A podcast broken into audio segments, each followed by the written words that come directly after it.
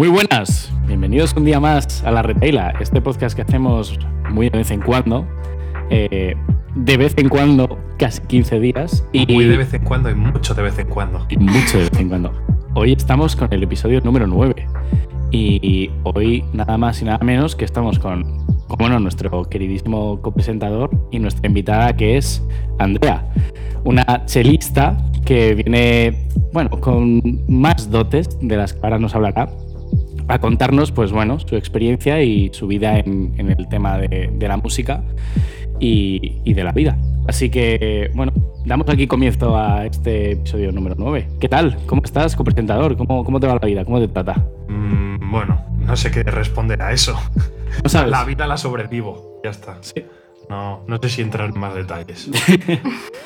Eh, bueno, pero se va llevando poco a poco, que es lo importante. Sí. Venga, dinamismo, ¿no? Dinamismo. Bienvenida. Eso es. Eh, a nuestra invitada de hoy, ¿no? Andrea. ¿Qué tal? ¿Cómo estás? Muy bien, muy bien. Vamos, una acogida buenísima. Preséntate tú como tal. ¿Cómo quieres eh, bueno, pues presentarte a nuestros oyentes y, a qué te dedicas, qué haces, ese tipo de cosas? Muy bien, pues eh, nada, yo tengo 20 años y, ya llevo una gran carrera de, dudas y cambios en, en, mi carrera profesional, ¿no? Mm. Eh, pero ahora mismo eh, tengo el focus puesto en la música, con el violonchelo y sobre todo en, en, el coaching y el aprendizaje estratégico, que son realmente mis grandes pasiones y unirlo es brutal. Vale, pues vamos a ir diseccionando toda la información que nos has ido dando. Quiero empezar primero por el, por el violonchelo, ¿no? ¿Qué es el violonchelo?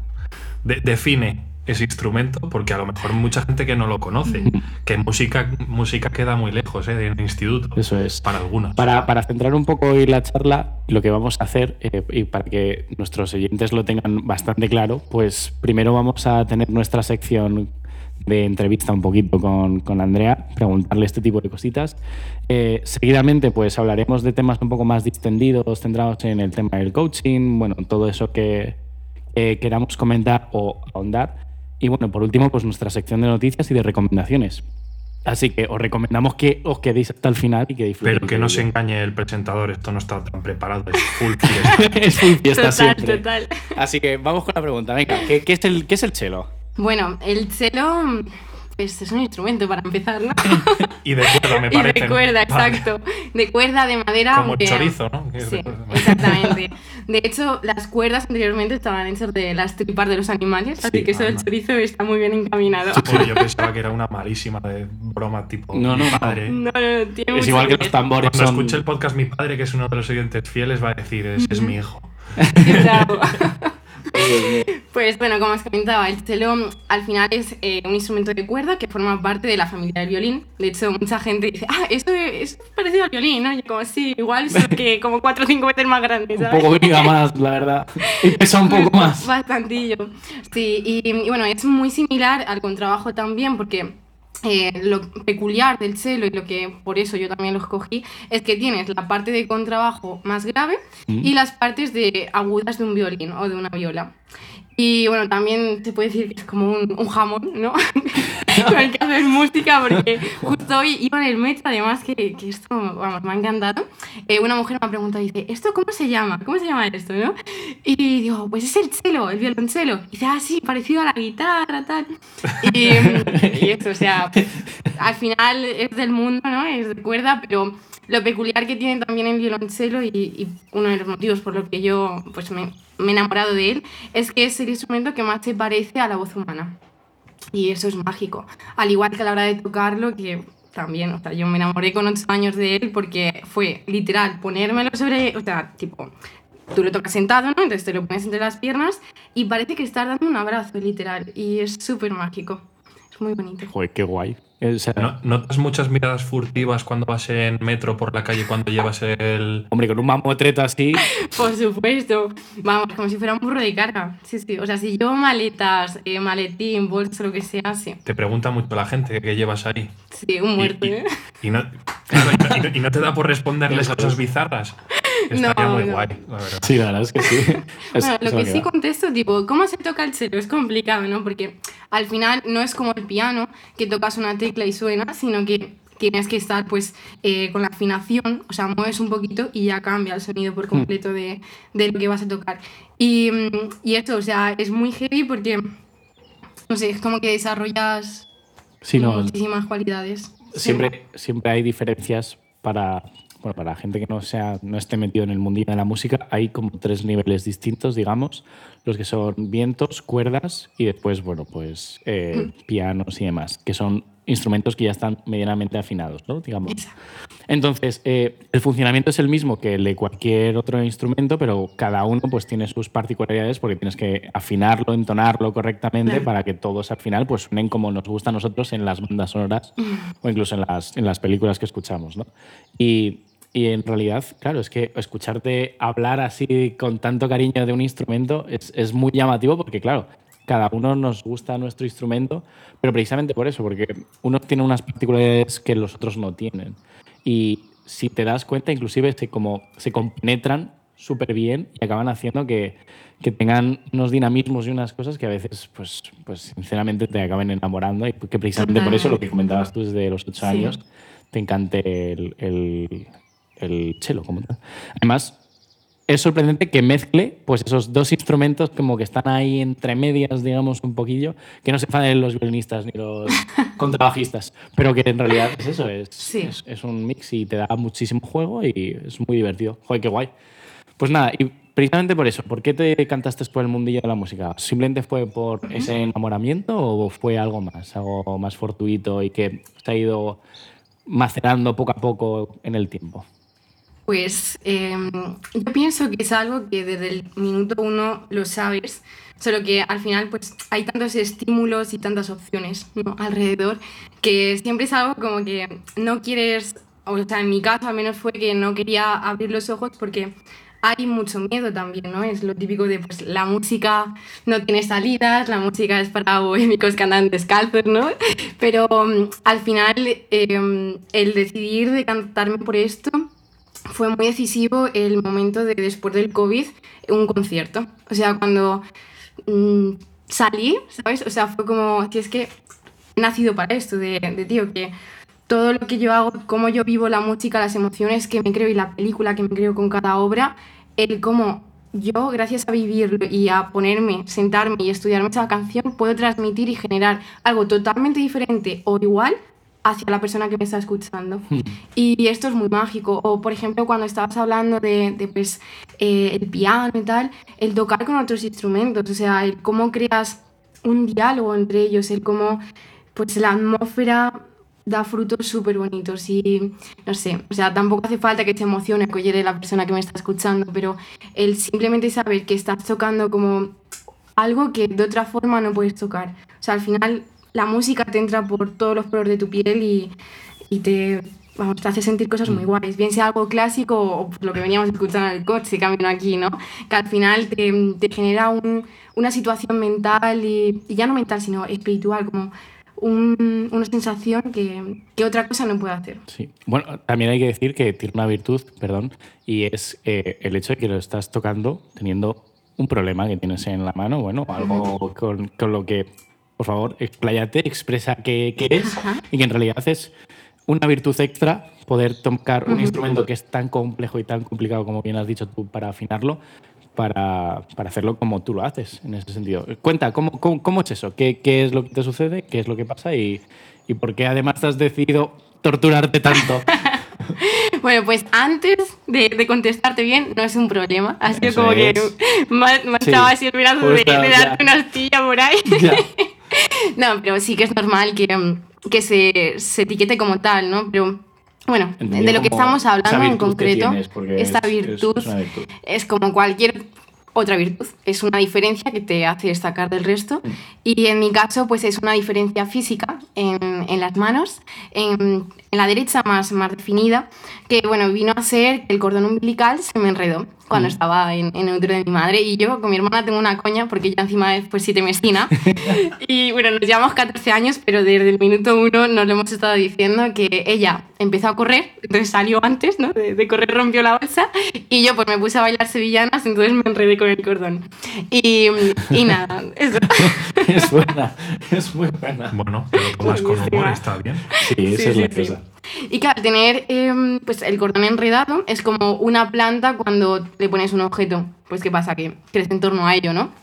Y, eso, eh, mis manos tienen la pinza, que es lo más importante porque te hace pues coger objetos y tal. Pero sí es verdad que soy una afortunada porque eso es algo que, mm, que mucha gente pues que le ha ocurrido lo mismo no, no puede hacer. O sea, etiquetamente, o sea, científicamente se le etiqueta como bridas amnióticas Mm. y, y al final pues en mi caso fue más los dedos, o sea, pero vamos, que, o sea, yo escribo súper bien, además escribo con la mano derecha, que es donde me falta, eh, o sea, donde tengo un dedo índice muy cortito, pero vamos, que, o sea, Vale. pues súper eso. bien, o Es sea, no es simplemente algo... hay una diferencia que Claro. existe con respecto a lo que solemos concebir como que todos tenemos y en ese caso tú lo has sabido suplir perfectamente con, con ese, ese ahínco para encima seguir y hacer algo que sorprendentemente ya es complicado para el común de los mortales como para que encima pues,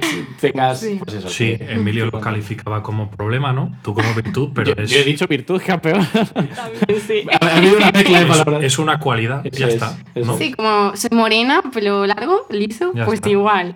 Bueno, sí. yo quería ahondar un poco en que has estado comentando que hubo en tu vida un, un cisma, ¿no? Un cambio de paradigma en la, eh, durante la cuarentena, ¿no? La dichosa cuarentena. Eh, entonces eso quiere decir que eh, tu vida no estaba dirigida principalmente a ello y sentiste algo, ¿no? Mm, Que decidió que te dedicases de pleno a, a esto de, de la música. Cuéntanos, eh, pues si quieres, ese, ese trozo de historia, a qué te dedicabas, qué te hizo cambiar, porque mm, surgió en ti esa valentía para eh, tomar una decisión que, Mm. que, bueno, la decisión que tomaste. Pues eh, mirar, yo antes estudiaba Derecho y Estudios Internacionales y fue una decisión realmente sencilla porque dentro de mí hay una mujer pues eh, businesswoman, ¿no? como se dice ahora. Y, y realmente por esto eh, de primeras era como, bueno, pues vamos con dos caminos, mm, va bien, ¿no? Pero una vez estás, o sea, yo justo este año he dejado la carrera, entonces he cursado dos años de universidad, de Derecho y Estudios, y, y claro, al principio es como, bueno, lo puedo ir llevando todo. O sea, lo llevabas por, por lo que decías antes de la falta de salidas de la música, tengo algo más Exacto. convencional. Sí lo típico Sí, sí, o sea, lo digo pues que eh, mis padres me decían, sí, como las primas de, de mi padre, ¿no? Eh, una de ellas estudió eh, Derecho.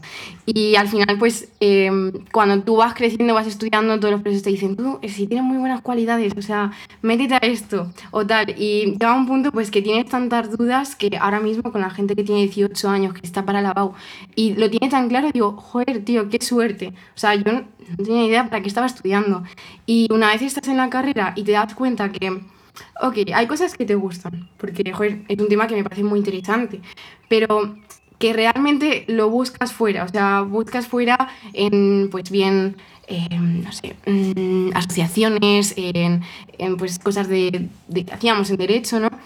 Pero al final te das cuenta que por muchos debates, organizaciones que te metas, estás buscando algo, o sea, en mi caso me ocurrió que se igualara a lo que yo sentía con la música. O sea, al final era mover el culo para evitar pararme y tomar esa decisión porque tenía muchísimo miedo. Sí. O sea, al final yo había veces que tiraba el chelo, o sea, no tiraba tipo, "Buah", pero sí que lo dejaba ahí de, mira, mm, estoy tan frustrada que no quiero volver a verte. y luego volvía, obviamente. Pero sí que hay puntos, ¿no? En, en el estudio del cello que yo me he encontrado con momentos de dolor físico. Y claro, si eso ya lo sumas a todas las dudas de, de salidas y tal, pues yo digo, es que, ¿qué voy a hacer yo? O sea, hay momentos que te infravaloras un montón. Eh, también, algo que no he comentado, pues eh, cuando era pequeña, pues no, no tuve la mejor infancia, por así decirlo, eh, en cuanto a relaciones con compañeros. Entonces, claro, ahí es- son muchas cosas que se te van quedando en el subconsciente que salen en estos momentos de duda. O sea, por tú muy fuerte que seas, por, por muchas cosas claras que tenga de cómo tú eres, hay momentos que, que todo el castillo se te cae, ¿no? Y, no sé, eh, gracias al chelo, pues eh, también por esto escogí el chelo, porque te das cuenta que te pones tantos retos que te dan tanta referencia para continuar y para decir, no, es que da igual lo que se me ponga delante, da igual eh, cuántos límites físicos tenga o que realmente todo está en la mente, que si tú quieres puedes, ¿no?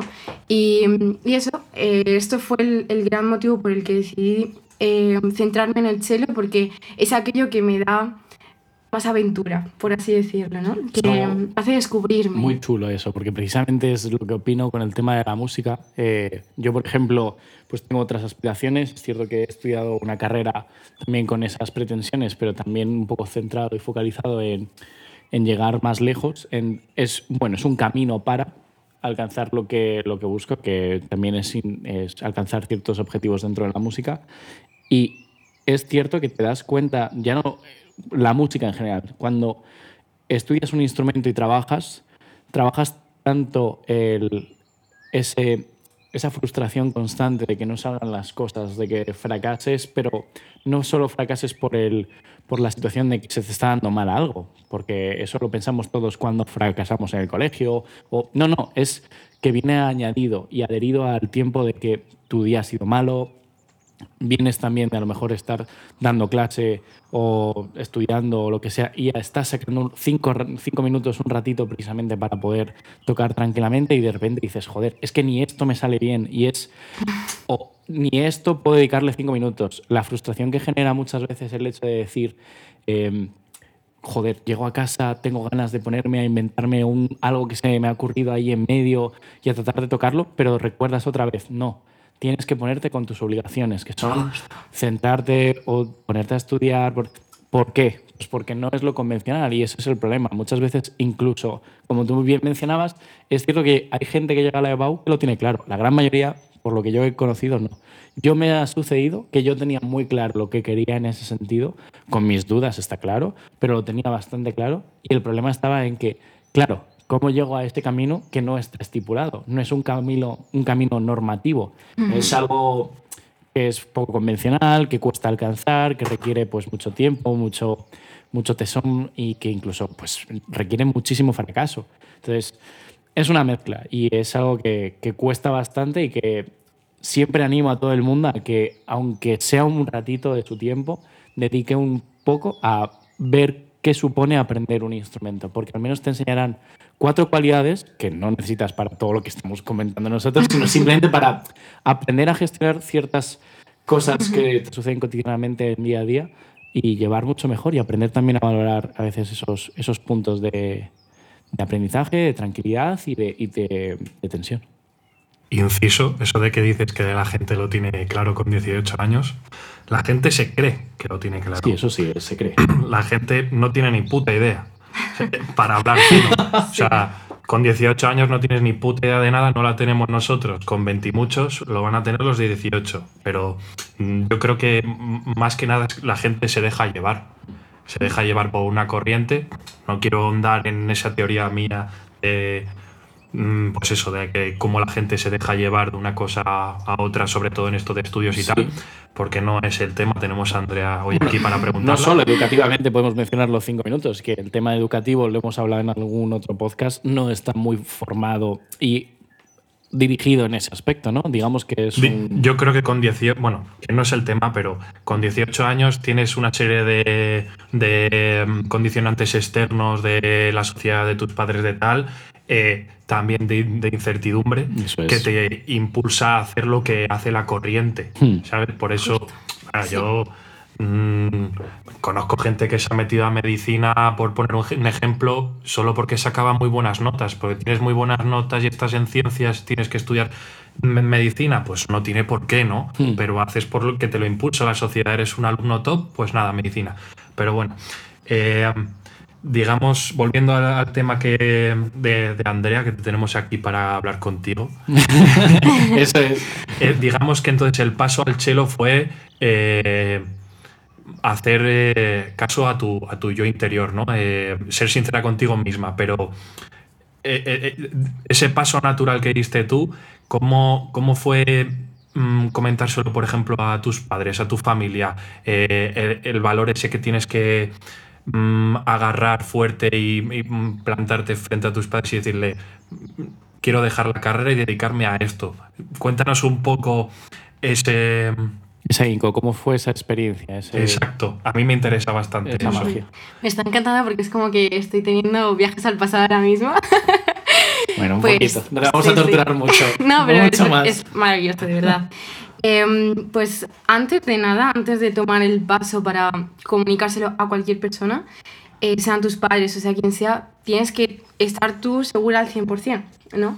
Y, y yo tuve como un punto de inflexión con, eh, o sea, con tanta incertidumbre de cuando tú tienes claro el por qué, el cómo va a venir solo. Entonces, a mí me da igual el no que me digan mis padres, me da igual el no que me diga cualquier persona, que es que yo voy a muerte con ello. Entonces, el tener este, por mis ovarios que yo lo consigo, ¿no?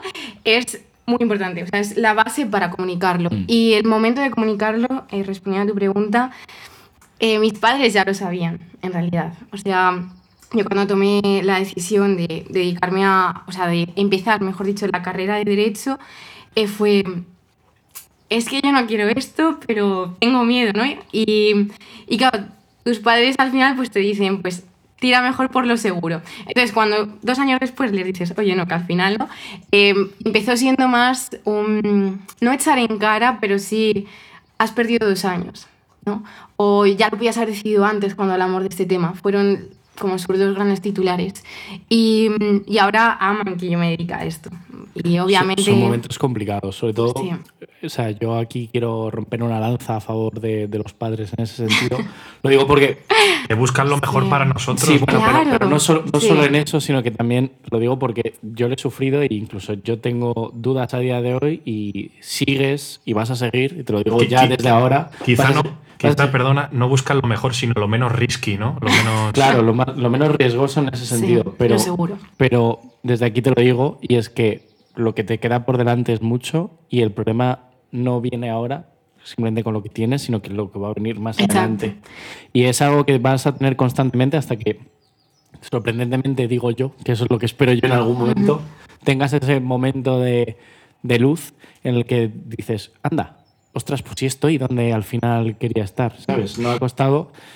De repente he alcanzado el punto a pesar de muchas cosas. Y es precisamente por eso, porque no- nunca sabes, incluso aunque hagas como tenías tú previsto el tema de estudiar derecho o dedicarte a, nunca sabes si realmente eh, vas a alcanzar lo que quieres eh, por el medio que quieres. Entonces, la, la única cosa que me, me congratula en ese sentido sobre lo que comentas es que tú has dicho, tengo muy claro el- el- lo que quiero, tengo muy claro cómo lo quiero un poco. Quizás el medio no lo tengo súper claro, pero sí tengo claro lo que El quiero. por qué, el motivo. Eso es. Y eso es lo que más puede hacer que una persona realmente cambie y, y tome una decisión. Y eso va orientado a todo, ¿eh? Incluso a día de hoy he escuchado a personas con, por ejemplo, el tema de, que no quiero mencionarlo mucho, pero el tema de eh, decir de, a los padres eh, cuál es tu corriente sexual. Eh, tiene lo mismo, al fin y al cabo. Algo parecido Igual. voy a- yo a plantear. Le iba a preguntar a Andrea, ella habiendo vivido ese paso eh, que nos ha estado contando, eh, ¿qué mm, consejo le daría a alguien que tiene que, ya no solo a sus padres, sino a su pareja o a sus amigos o, bueno, a su entorno en general, que tiene que mm, eh, decirles una, plantearles una situación de un cambio de vida que es eh, arriesgado, ¿no? En cierto modo. eh, no tiene por qué ser en- de índole sexual, ¿no? No. Me, me- me- me refiero a un cambio de empleo, o quiero eh, abrirme a esta aventura, formar este, esta empresa. eh, ¿cómo, cómo lo, ¿Qué consejo le darías tú a alguien o que quiere eso, dedicarse a la música como tú y Emilio? Que mm, partiendo de tu experiencia propia, Lo primero que escucha a Retaila. lo, se- lo segundo, que, que- que- Sí. que te siga en Instagram, ¿no? El segundo Emilio. Exacto. Vale. Abierto SMD, recordamos, pero bueno, y lo tercero, ya que qué consejo le daría ¿Qué Andrea a esa persona para que afronte ese paso de yo ya tengo tomada esa decisión dentro de mí, se la tengo que comentar a mi entorno y estoy mm, temeroso de críticas. Sí, o sea, a la hora de comunicarlo, eh, yo desde mi experiencia me he llevado tanto ole tú por tomar la decisión, ¿no? Y por ser sincera y honesta contigo, hasta qué coño estás haciendo.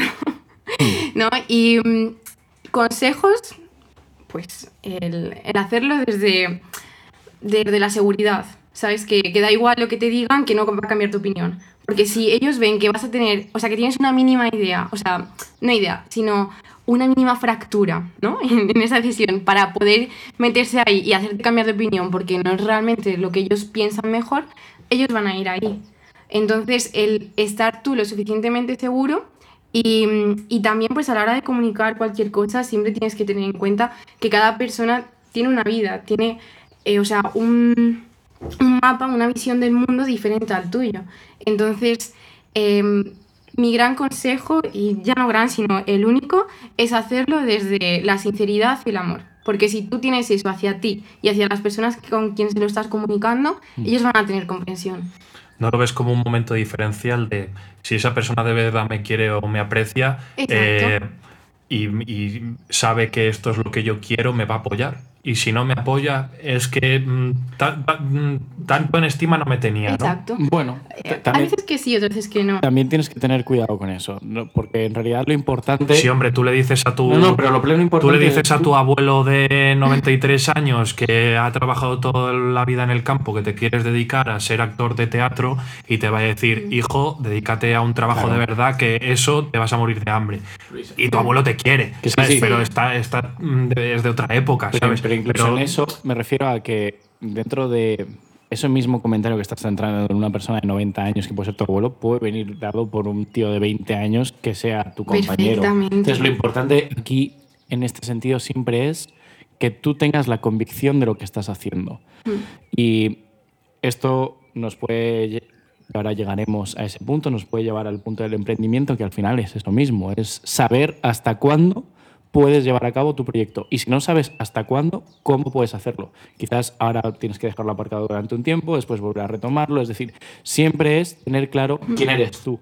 Si no sabes responderte toda esa pregunta de qué te gusta, quién eres y qué quieres, eh, es mucho más sencillo que esas debilidades que comentaba Andrea, que existen, esas fracturas, sean más patentes ahí en medio, que puedan atacar esos mensajes que tengas pues, de tu entorno cercano, lejano, lo que quieras. Entonces, eso es muy importante, que cuanto más claro tengas tú lo que quieres, es mucho más sencillo. Y sorprendentemente, hay poquita gente que se atreve a ese momento de impas, de dolor, de cambio, de incertidumbre, que, los, que la gran mayoría. Porque lo- la gran mayoría suele centrarse en, bueno, pues tengo mi trabajo norm que hago siempre lo mismo, eh, voy a tener una pensión el día de mañana, con eso sobrevivo y bueno, más o menos tirando. Entonces, desde aquí lo que se busca y lo que busco también expresaros eh, y expresar incluso con lo que está comentando Andrea, que es mismamente lo mismo, es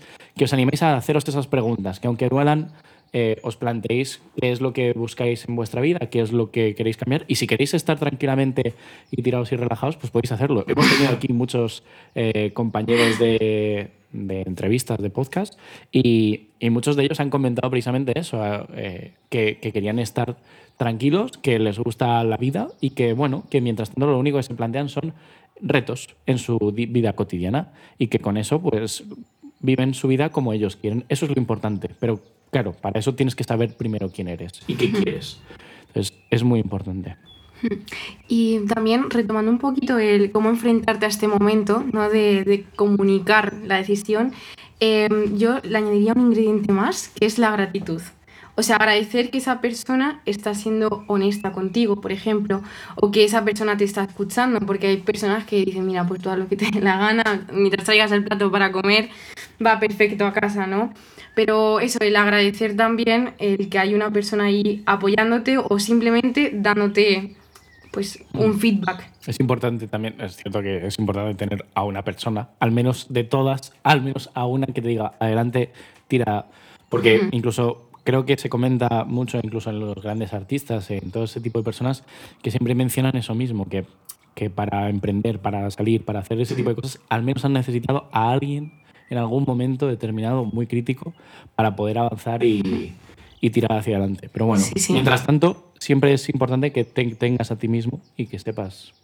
Claramente lo que Y quieres. luego también la gente que te dice que no, o que te Eso señala tus fracasos y no los ve Mm. como un aprendizaje, porque Mm. al final yo me he equivocado muchas veces, como todo el mundo, pero justo lo comentaste antes, la palabra fracaso, ¿qué entendemos por, fra- por fracaso? Mm. O sea, pues aprendizaje, Justo. y ya está. Y eso, agradecer también a la persona que te dice que no, porque es como, a mí al menos se me, se me, hinchan- se me hincha la vena de, de, tío, no, pues por eso mismo sí, ¿sabes? Por eso mismo Sí. lo tengo que conseguir. No, iba a decir que ya eh, dirigiéndome al coaching, ¿cuántas veces es, eh, es, eh, es per- permisible ¿no? Eh, el equivocarse? ¿Cuántas veces eh, está permitido? ¿Cuántas veces? O sea, es algo que se puede contar con los dedos de la mano, es la Bravo. pregunta. E-, Ese es, ese es el planteamiento que tendrías que hacerte, porque si te estás confundiendo y lo estás contabilizando, quizás es que no lo estás enfocando de la forma que debas. Y hay que girarle un poco más, No es que diga que los- los- lo esté contando, pero me refiero, ¿cuántas veces en tu vida te puedes equivocar en algo en concreto? Todas las que quieras. Me refiero ya de cara a tu entorno, Vale. ese ent- entorno que te aconseja que tal, eh, tiene un límite también. O sea, Vale. las personas tienen un límite, me refiero a, Que- que es a aguantarte también Vale, pero, pero a ver, hay que pensarlo. Mira, eso es, eso es algo que quiero incluso poner en tela de juicio. Y es que el tema está en que, sí, ¿cuántas veces tienes para fracasar? Todas las que quieras. Es una frase muy bonita que se dice desde el coaching, desde el emprendimiento, desde cualquier cosa. Piénsalo incluso cuando tú fracasas en, en el ambiente escolar, cuando tú fracasas un examen, repites, etc. La cosa no está en cuántas veces suspendes, sino la cosa está en que te des cuenta de que si, por ejemplo, una persona se dedica al emprendimiento y quiere montar una empresa y va a hacer todo lo que sea posible y necesario para montarla, llegará a un punto en el que eh, si no sale adelante tendrá que darse cuenta de que ese, ese proceso ha fracasado, falla, aprende de ese error, vuelve otra vez a recuperar el momento en el que tenga el pulmón económico para poder sacarlo adelante y lo vuelve a intentar de una forma diferente, que esa es la gracia. Tú, te- tú cada día haces cosas mal, te relacionas con personas mal y con otras muy bien. ¿Por qué? Porque precisamente es eso, vas aprendiendo poco a poco de los defectos, de los problemas, de aprender a entender a la gente, aprender cómo hablar a ciertas personas, cómo entenderte a ti mismo, cómo comprender lo que te rodea y si no, coges y te largas y te vas de viaje, te das un paseo, te das una vuelta. Es que haces eso mismo día a día. La única cosa está en cómo entiendes tú, que es El la misma fracaso. pregunta que ha hecho Andrea ahora, el fracaso. ¿Cómo lo entiendes tú, Andrea? Pues al final eh, lo entiendo como una oportunidad para renovarte, ¿no? Justo lo que comentabas. Eh, o sea, al final el fracaso, es que es una palabra que no me gusta nada utilizar, es el aprendizaje, es verdad, o sea, la tengo tachada en mi diccionario porque es el aprendizaje cuando estás mal, o sea, porque al final cuando sacas buenas notas, ¿no? Cuando te dan la placa al mejor, es como, qué guay, estás súper motivado. Pero encontrar la motivación cuando te está yendo mal, o sea, eso yo lo veo una cosa súper complicada, pero que aprendes un montón. Y el tener esto en tu zona de confort, ¿sabéis? El, em, pues eso, el aprender a renovarte y sobre todo el verlo como eh, la oportunidad al cambio. O sea, Aquí hemos sido muy Sí. críticos. con- bueno, he sido muy crítico con la motivación yo en este podcast. Eh, Pero la motivación banal, que eso es lo que queremos incluso bueno, ahora, banal, ¿no? n- ni que encontrase muchas diferencias, pero bueno. Eh, Vale, pues- ya habiéndome introducido en eso, eh, tendemos una- un, un tupido velo ¿no? sobre el tema música Sí. y vamos a hablar sobre el otro aspecto de, de tu vida, que como has comentado es el coaching. Cuéntanos cómo llegas a eso, qué te lleva a eso y de qué se trata. Que va muy interrelacionado con lo que Sí. acabas de cubrir con un tupido velo. Por eso, porque querían, querían que empezásemos desde el principio, ¿no? O sea, no vamos... eh, Vale. Eso es. Bravo. Pues eh, va un poco con la carrera de Derecho y Estudios Internacionales, que yo estaba con la soga al cuello, o sea, no llegaba en el tema de los estudios. Entonces eh, descubrí un, un curso, el curso Genius, para las técnicas de aprendizaje estratégico, y ahí fue la primera vez que me di cuenta que podía reducir mucho mi tiempo de estudio. Entonces, ¿por qué va relacionado con esto del coaching? Porque al tener más tiempo para la música y para pensar en estas cosas, eh, fue algo que me dije, tío, es que esto es la clave de todo. O sea, la clave para conseguir lo que tú quieres es tener el tiempo en el que tú te puedas mejorar, en el que tú puedas crecer como persona. Mm. Y al final, el crecimiento personal, o sea, es la clave para tener buenas relaciones, para tener buenos resultados, eh, bien en tu empresa, en tus estudios. Y, mm, y eso, al principio lo vivía como una formación paralela a, a mi carrera y a la música, pero una vez em, decidí, o sea, cogí tanta fuerza para tomar la decisión con la música, fue como, es que yo quiero conseguir, o sea, ayudar a otras personas a que consigan esto. Porque en el curso vas viendo cómo van pasando más personas que viven lo mismo que tú, que viven esa frustración a la hora de no conseguir resultados. Y, y te das cuenta que el resultado no es solamente el tener los métodos adecuados, las herramientas o pues un contenido que estudiar, que es en la carrera, sino tener pues paralelo em, todo, todas estas herramientas ¿no? que te ayudan a, a ser pues tu mejor versión y, y me enamoró esto, me enamoró de ayudar a otras personas a conseguir lo mismo que yo había conseguido y por eso, por eso decidí embarcarme en esta gran aventura y con eh, también la, la, nueva, o sea, el, como la diferencia, ¿no? De hacerlo con la música, de meter todo esto a la gente pues que está frustrada con un instrumento o que directamente no toca la música porque se piensa que es un cabeza chorlito y, y es el manco de Lepanto, ¿me entendéis? Eso es, que en realidad o sea, esto al final viene también propiciado por, por tus experiencias claro. y por las que te quedan por vivir, que no sí. tienes tanto, tanto vivido, pero sí es cierto que ya marca un precedente muy importante uh -huh. para lo que vas haciendo, ¿no?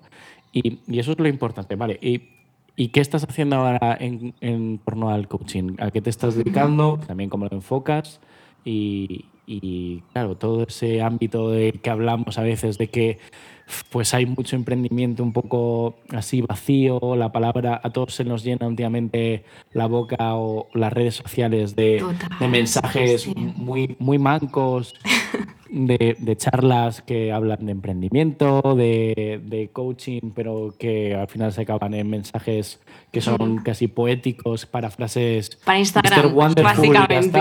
Pseudociencia o pseudotrabajo, ¿no? Sí, sí literal. Sí. Las que vienen las frases de las tazas. Sí, ¿no? y, que, y que Bali es el sitio no ideal para, para, trabajar. La, la, la, palabra es vende humo. ¿no? Hay mucho vende humo. Sí. ¿no? Como los cursos con las criptomonedas, cursos de bolsa y esas Eso cosas. es, todo ese tipo de cosas. Uh -huh. eh, ¿Cómo estás haciendo? ¿A qué te estás dedicando en ese aspecto? Y también cómo lo enfocas, porque eso es importante para nosotros, como con la visión tan crítica que tenemos en, en ese respecto. Bueno. Me mete a mí en sacos que yo no, pero sí, venga. Vale, vale. Vale, pues eh, lo enfoco ahora mismo con charlas, o sea, mojándome las manos. ¿Y dónde las das? O sea, las pues ahora comenzaré una, bueno, está como el proyecto en danza con universitarios de la Universidad de Rey Juan Carlos. Y este proyecto me, me encanta porque al final es justo lo que decíamos de no dejarlo en un perfil de Instagram, sino de joder, fusionarte con la gente, ¿no? De, de ir boca a boca y, y realmente de, de, centrarte en, ok, si esta persona ha venido aquí porque quiere trabajar esto, pues crear esta atmósfera de confianza y, para sacar. Y que no lo estás haciendo en un sitio como se vende, que es un teatro en el que Sí. llenas a 20 palmeros de turno y que... No, no, o sea, está centrado en, en gente que quiere realmente aprender, Claro. porque digamos que en una universidad vas a aprender. Vale, ¿y, y a qué lo enfocas? ¿Cómo, cómo, ¿Qué lo planteas? ¿Qué dices? Además, de lo que nos has comentado nosotros, supongo que gran parte es eso. Sí. Pero ¿en qué, en qué lo basas? ¿Qué, ¿Cómo- ¿Qué va a consistir en ese aspecto? Vale, pues esto es hacer un gran como spoiler, ¿no? A la charla Sí. en sí, pero es básicamente centrar mm, en cuál es tu verdadera motivación. O sea, como poner el focus en lo que realmente te hace eh, dar el primer paso. O sea, la idea es eh, reconducir a la gente, a los estudiantes que pues bien estés en primero de carrera con mil dudas o con pues las hormonas revolucionadas, con las primeras fiestas universitarias y tal, o bien estés acabando y tengas mil dudas eh, por dónde tirar. Y, mm, y eso, la hora, o sea, lo que yo eh, planteo es tener un momento en, en tu horario escolar académico en el que te paras a pensar por qué empezaste, en el que te paras a pensar qué huella quieres dejar al mundo. Y, y esa es como la idea principal de, del taller, porque realmente esto lo quiero hacer eh, de modo taller, porque al final cuando tú escuchas a una persona hablar de, de sus miedos, de sus sueños, pues tú Mm. automáticamente te saltan pues eh, tus momentos, ¿no? O, Sí. o te sientes pues muy reflejado en ello. Y, y esta creo que es una característica muy importante a la hora de dar una charla, el que no sea pues voy, te doy los mensajes bonitos o cómo lo he vivido yo, sino también te hablo desde mi experiencia. Te hablo también pues em, desde el agradecimiento a, a los problemas, ¿no? Mm. Esto, mi discapacidad, que odio esa palabra, ¿no? Porque al final es una Sí, pero- diferencia física, pero, el se etiqueta como tal, algo, se etiqueta como Ya. tal. Bueno, esto hago un inciso, o sea, discapacidad es como discapacidad, te quita Ya. capacidad, entonces es horroroso. Cerramos Pero paréntesis. bueno, es una forma de referirnos a y ya está. No, Y ya está. Castellano es muy amplio en aspecto. Justo. Tampoco quiero Em. caerte mal, pero me refiero, objetivamente pierdes capacidades. A ver, pero ganas otras. O sea, realmente es hacer lo mismo, pero de una forma totalmente diferente. Pero con más esfuerzo. Hay veces que no. ¿O no? Depende de la acción en concreto. El ciego escucha de puta madre y con menos esfuerzo. Bravísimo ejemplo, me ha encantado. Vamos. bueno, el caso está en que Bueno, además el tema del taller eh, ya no solo es que, bueno, pues que des una charla, sino que no se queda ahí, sino que también, pues digo yo, que interactúas con las personas y al final lo importante está en, pues no es, no, no es lo mismo que si no fuésemos a un psicólogo, está claro, porque son cosas que van aparte del coaching y aparte de todo este tipo de cosas. Es más, es un tema como muy controvertido últimamente Sí. y sorprendentemente hay bastantes psicólogos que son coaches también y que hablan un poquito de ello en, en sus sesiones, porque en realidad esto es como todo. Nos gusta cambiar las palabras y usarlas para todo y quedan mucho mejor en inglés que en cualquier otro lado, de cualquier otra forma.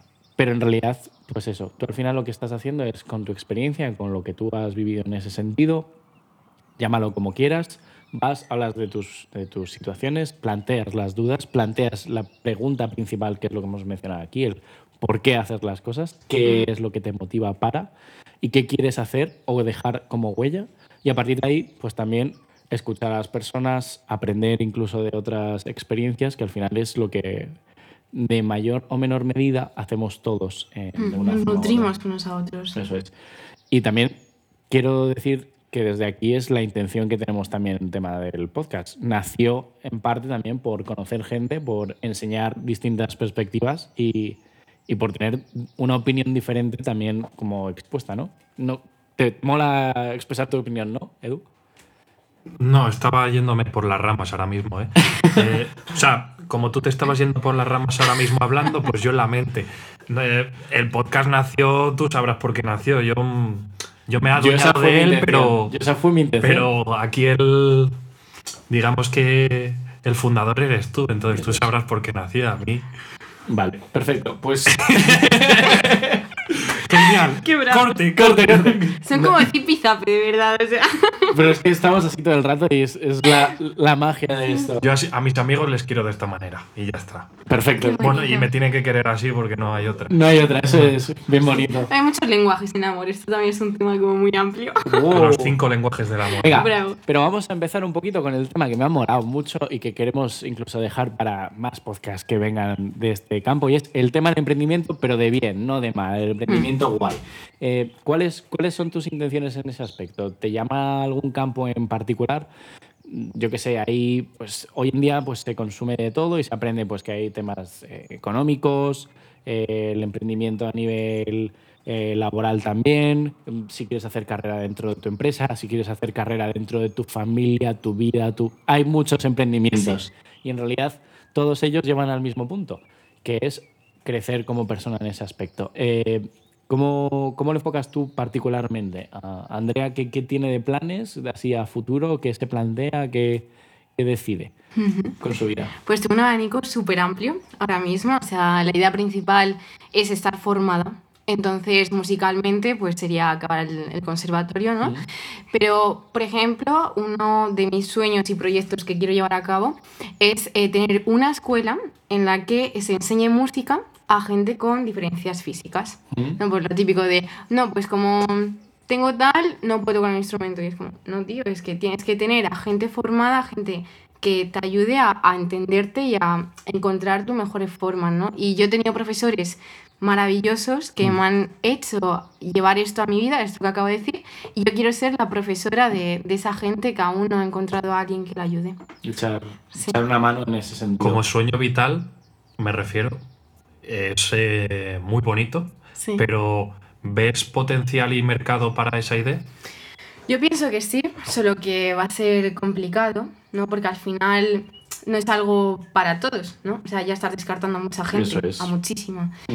Pero pienso que al final sería una élite, por así decirlo, o sea, unas personas que eh, con las que tienes que llevar un marketing muy heavy. O sea, me explico, que si están escondidas en rinconcitos tienes que ir a encontrarlos. Entonces, por eso, el hacer charlas o, mínimamente, el podcast ¿no? que estamos grabando, es como que te hace encontrar a esas personas y ya no solo eso, sino el mentalizar a la gente de la importancia que, que tiene este tema. Entonces, eh, si tú esa la llevas a, a gente pues que esté tipo en pues, ayuntamientos y tal, o sea, como que poquito a poco sí podemos eh, hacer un impacto más nacional, pero nacería principalmente pues en pequeñas organizaciones y tal, Claro, y a llevarlo a algo más grande. Al final algo que pienso es que, o sea, en la música sobre todo, o en cualquier emprendimiento, algo que sea pionero, también eh, es siempre la palabra que, que se tiene como muletilla es tiene suerte o no la tiene, ¿sabes? Como la palabra suerte. Quizá en vez de plantearlo como lo planteabas como una escuela física que tienes el límite de, de, de la localización, ¿no?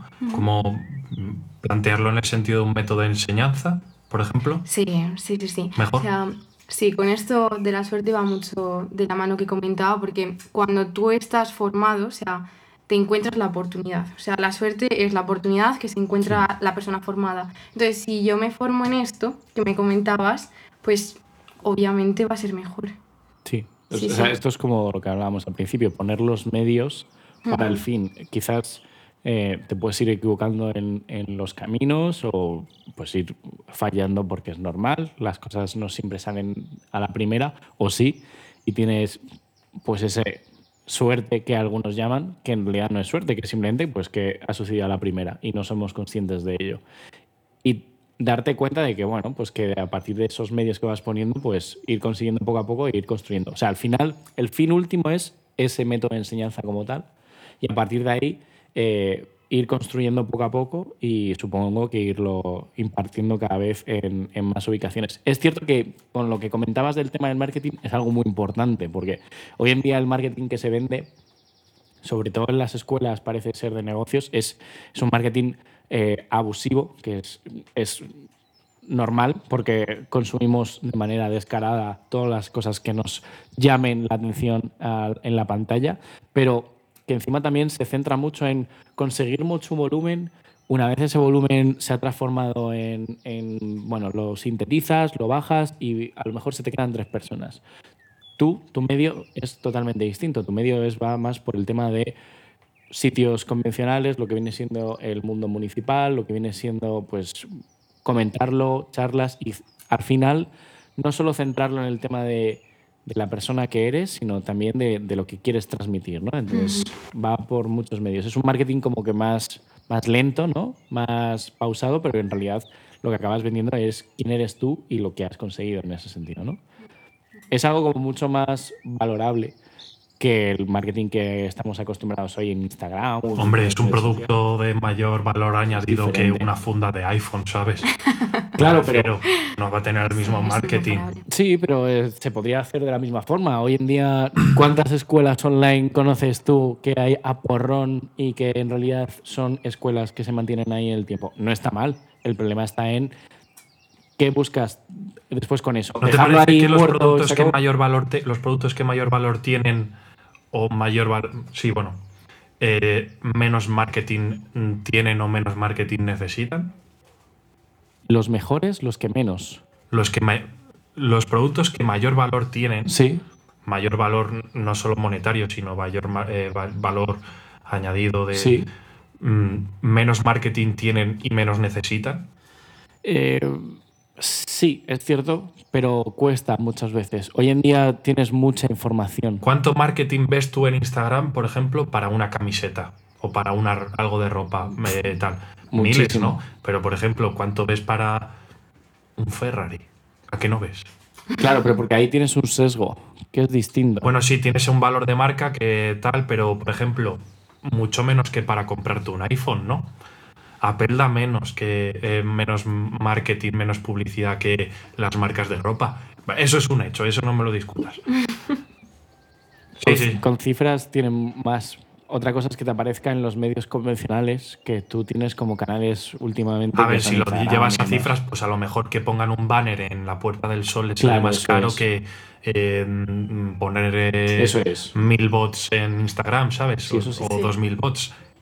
Bueno, te lo puedo comprar. Es eso. Pero yo qué sé, o un restaurante o un tal. Sí, un- es cierto, es cierto no que sé. hay cosas que por el boca a boca funcionan mucho mejor y como, y como mejor se ve en ese, en, ese, en ese aspecto, ¿no? Es cierto que también pues, por las redes sociales se consigue mucho. Pero Claro. el problema a día de hoy está en eso, en que tú tienes a, a golpe de clic con tus posts, eh, o sea, tus posts y demás, tú puedes directamente pagar publicidad, o sea, directamente estar poniendo a que la gente que esté alrededor tuyo pues que le salgan tus publicaciones, a pesar de que no sean para nada interesantes. El problema está en eso, en centrar en un marketing y una idea en la que digas, voy a enseñar las cosas ya no solo con lo que yo pretendo, que es un método de enseñanza o una forma de animar a la gente a hacer, sino que también lo vendes con la persona que eres, con lo que haces, con tu ejemplo. Ese tipo de cosas son las que realmente acaban vendiendo y esto es a lo que quería centrarme más, ¿no? Que también es cierto que lo vas a llevar a las redes sociales porque no somos ¿Quién idiotas y hoy en día es un canal Obvio, sí, sí. ideal. Pero me quería centrar en ese aspecto y criticar un poquito brevemente el tema de que hoy en día en realidad mucho conocimiento está ahí afuera. El problema está en que no está ni compartido correctamente ni consumido correctamente. Con lo cual al final lo que acabas es teniendo un batiburrillo que, pues bueno, que, que te acabas comprando 20.000 cursos y que a lo mejor no usas nada o que a lo mejor esa información que tienes es pobre porque no ha sido enseñada de la forma adecuada o todo lo contrario. Entonces hay que ser cuidadoso con ese tipo de cosas. Y yo creo que es importante que en este caso, pues lo que comentaba Andrea, pues que lo, centre en eso, en, en su valor añadido y en irlo expresando poco a poco. Es algo que va con el tiempo. Entonces, bueno, más o menos dejándolo por aquí, eh, yo creo que el tema de emprendimiento es algo que está guay, que podemos centrarlo un poquito más en algún momento en temas marketing, economía y demás. Y, y nada, poco más. ¿Queréis, queréis mencionar algo en, en Yo este- quería exprimir más a Andrea, pero ya Dale, querías cortar ahí. Sí, yo, yo creo que más o menos eh, estamos, estamos bien y además, Andrea, vamos a Yo quería rato. hacerle una pregunta. Pero dale caña. una La pregunta. última pregunta para ti. A ver. ¿Qué hace un, un violonchelista?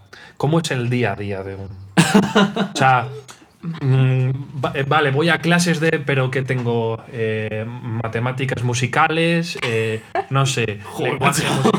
¿Qué, qué- qué hace un- una persona que estudia el violonchelo, que estudia música? Porque, vale, voy al conservatorio que te tiras las ocho horas, bueno, las seis o las que estés ahí practicando, o tienes diferentes. Cuéntame un poco, venga, y ya lo cerramos. Vale, muy bien. Pues eh, bueno, tú tienes tus, tus clases, no tanto de, de instrumento, pero también tienes pues de armonía, que al final son como las matemáticas de la música. eh, también Tanto se historia. reía Emilio, mira, hay matemáticas Sí, en la sí, música. es verdad. ¿Qué te O sea, crees que uso al yo todos los final- días en el piano, tío? Joder. Pues, ¿Por qué te reías, sinvergüenza?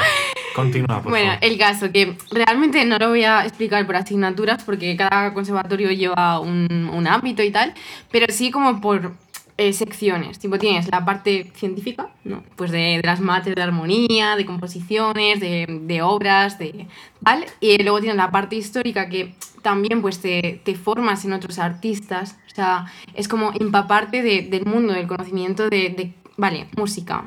¿Qué más gente hace música, no? Eh, luego también formarte a ti con esto del coaching. O sea, yo pienso que para un músico es muy importante porque lo que comentábamos antes del fracaso, el cómo enfrentarte a, una nueva obra, a un nuevo reto, eh, esto es muy importante, el estar tú bien físicamente, o sea, hacer deporte, alimentarte bien, tener tus horas de sueño y algo que igual mm, la gente no se lo espera, que un músico, mi consejo es que visualice mucho, que haga mucha meditación, porque es un punto de anclaje a ese momento de, de puesta en escena. El visualizarte mucho como bien sea en el fracaso o bien sea en el éxito. Mm. Y, y eso. un Muy bien, pues ya, Ay, ya algo pasa. más importante también. En esto de formarte, ir a conciertos, por favor. Hay Vale. que ir a los conciertos. Sí. Sí, sí, sí. A ver, es, es- es un mundo. O sea, el tema de la música. Y los das tú mundo. también, ¿no? Me, re- me imagino. Sí. Yo formo parte de una banda, de la banda de mi pueblo, la municipal, y es maravilloso porque te encuentras a muchísimas generaciones eh, ahí. ¿Pero banda o u orquesta? Banda. Banda con instrumentos de viento, saxofón, trombón. Pero eso suena más a charanga, ¿no? Decir una banda. No. Que... No. También hay charangas, también las hay, Ay, Dios obviamente. mío, ¿a quién hemos traído, por favor? ¡Qué desprestigio! banda.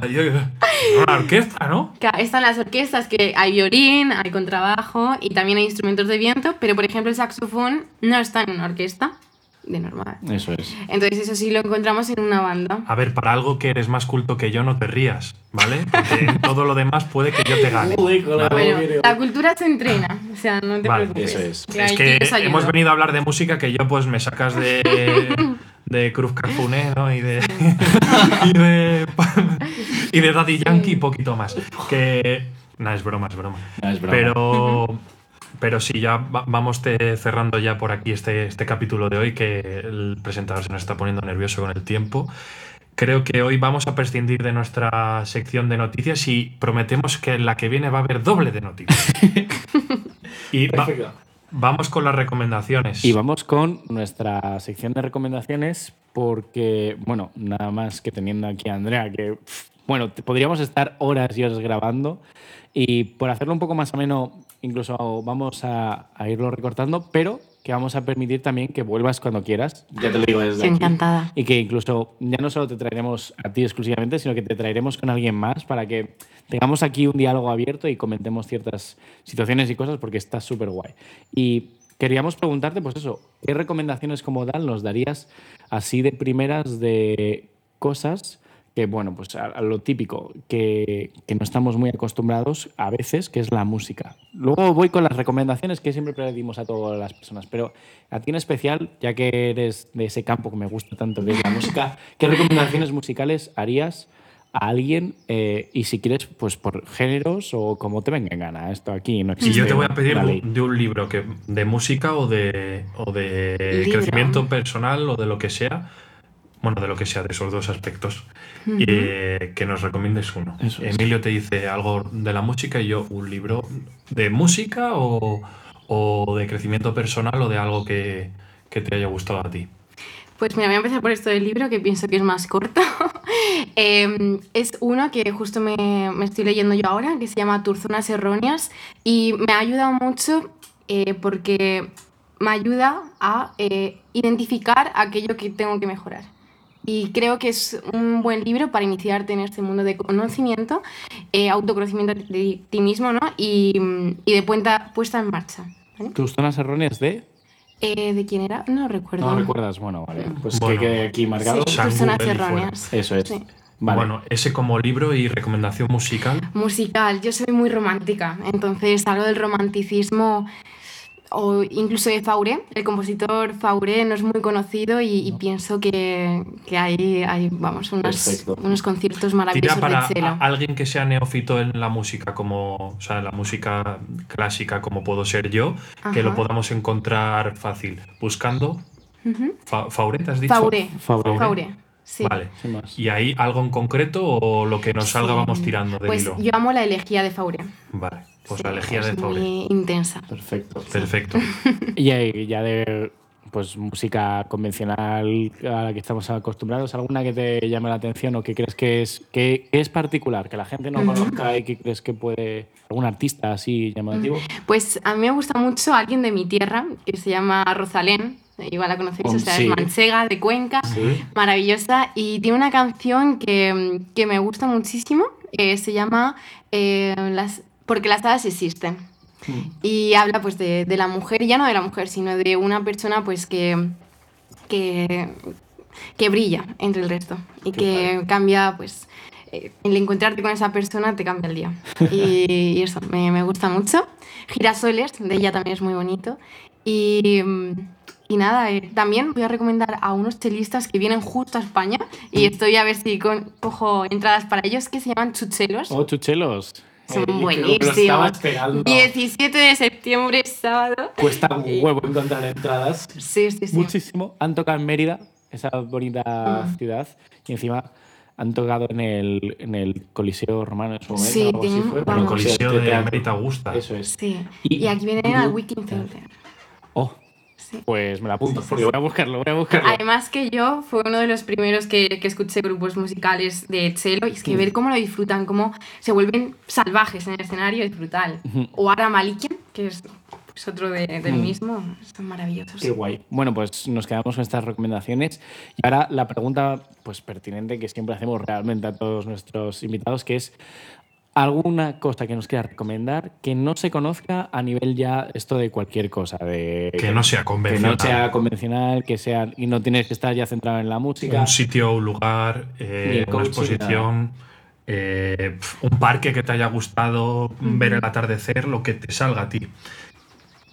Sí, os cuento. Bueno, yo soy de Toledo, soy toledana y hay un parquecito justo al lado de un puente, el puente San Martín, y hay, bueno, hay unas vistas preciosas del atardecer y además hay una mm, tirolina.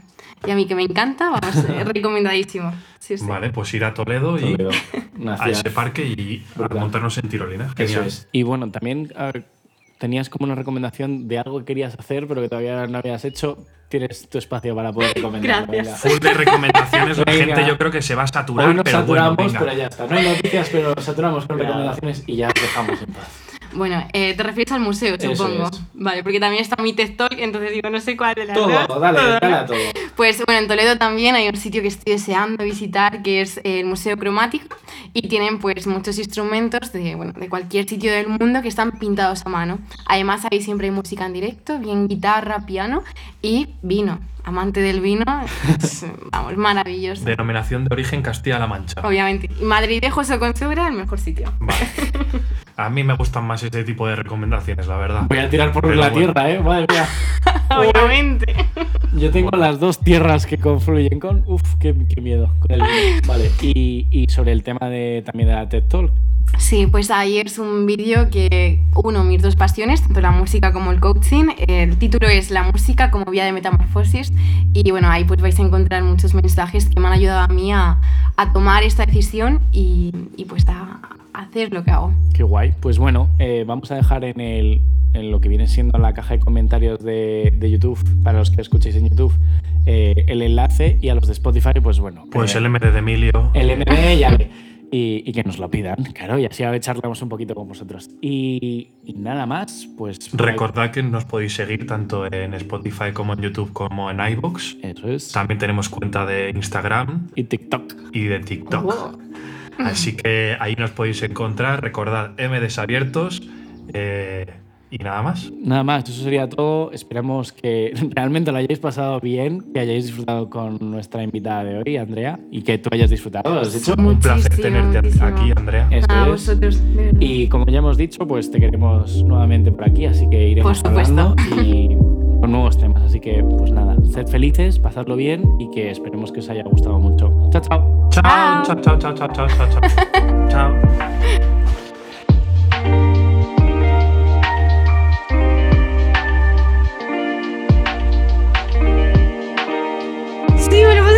bien, qué guay. Me alegro, me alegro. Dame los humos, porfa. Dame los humos. A mí solo No me lo esperaba. A mí solo me importa la pieza.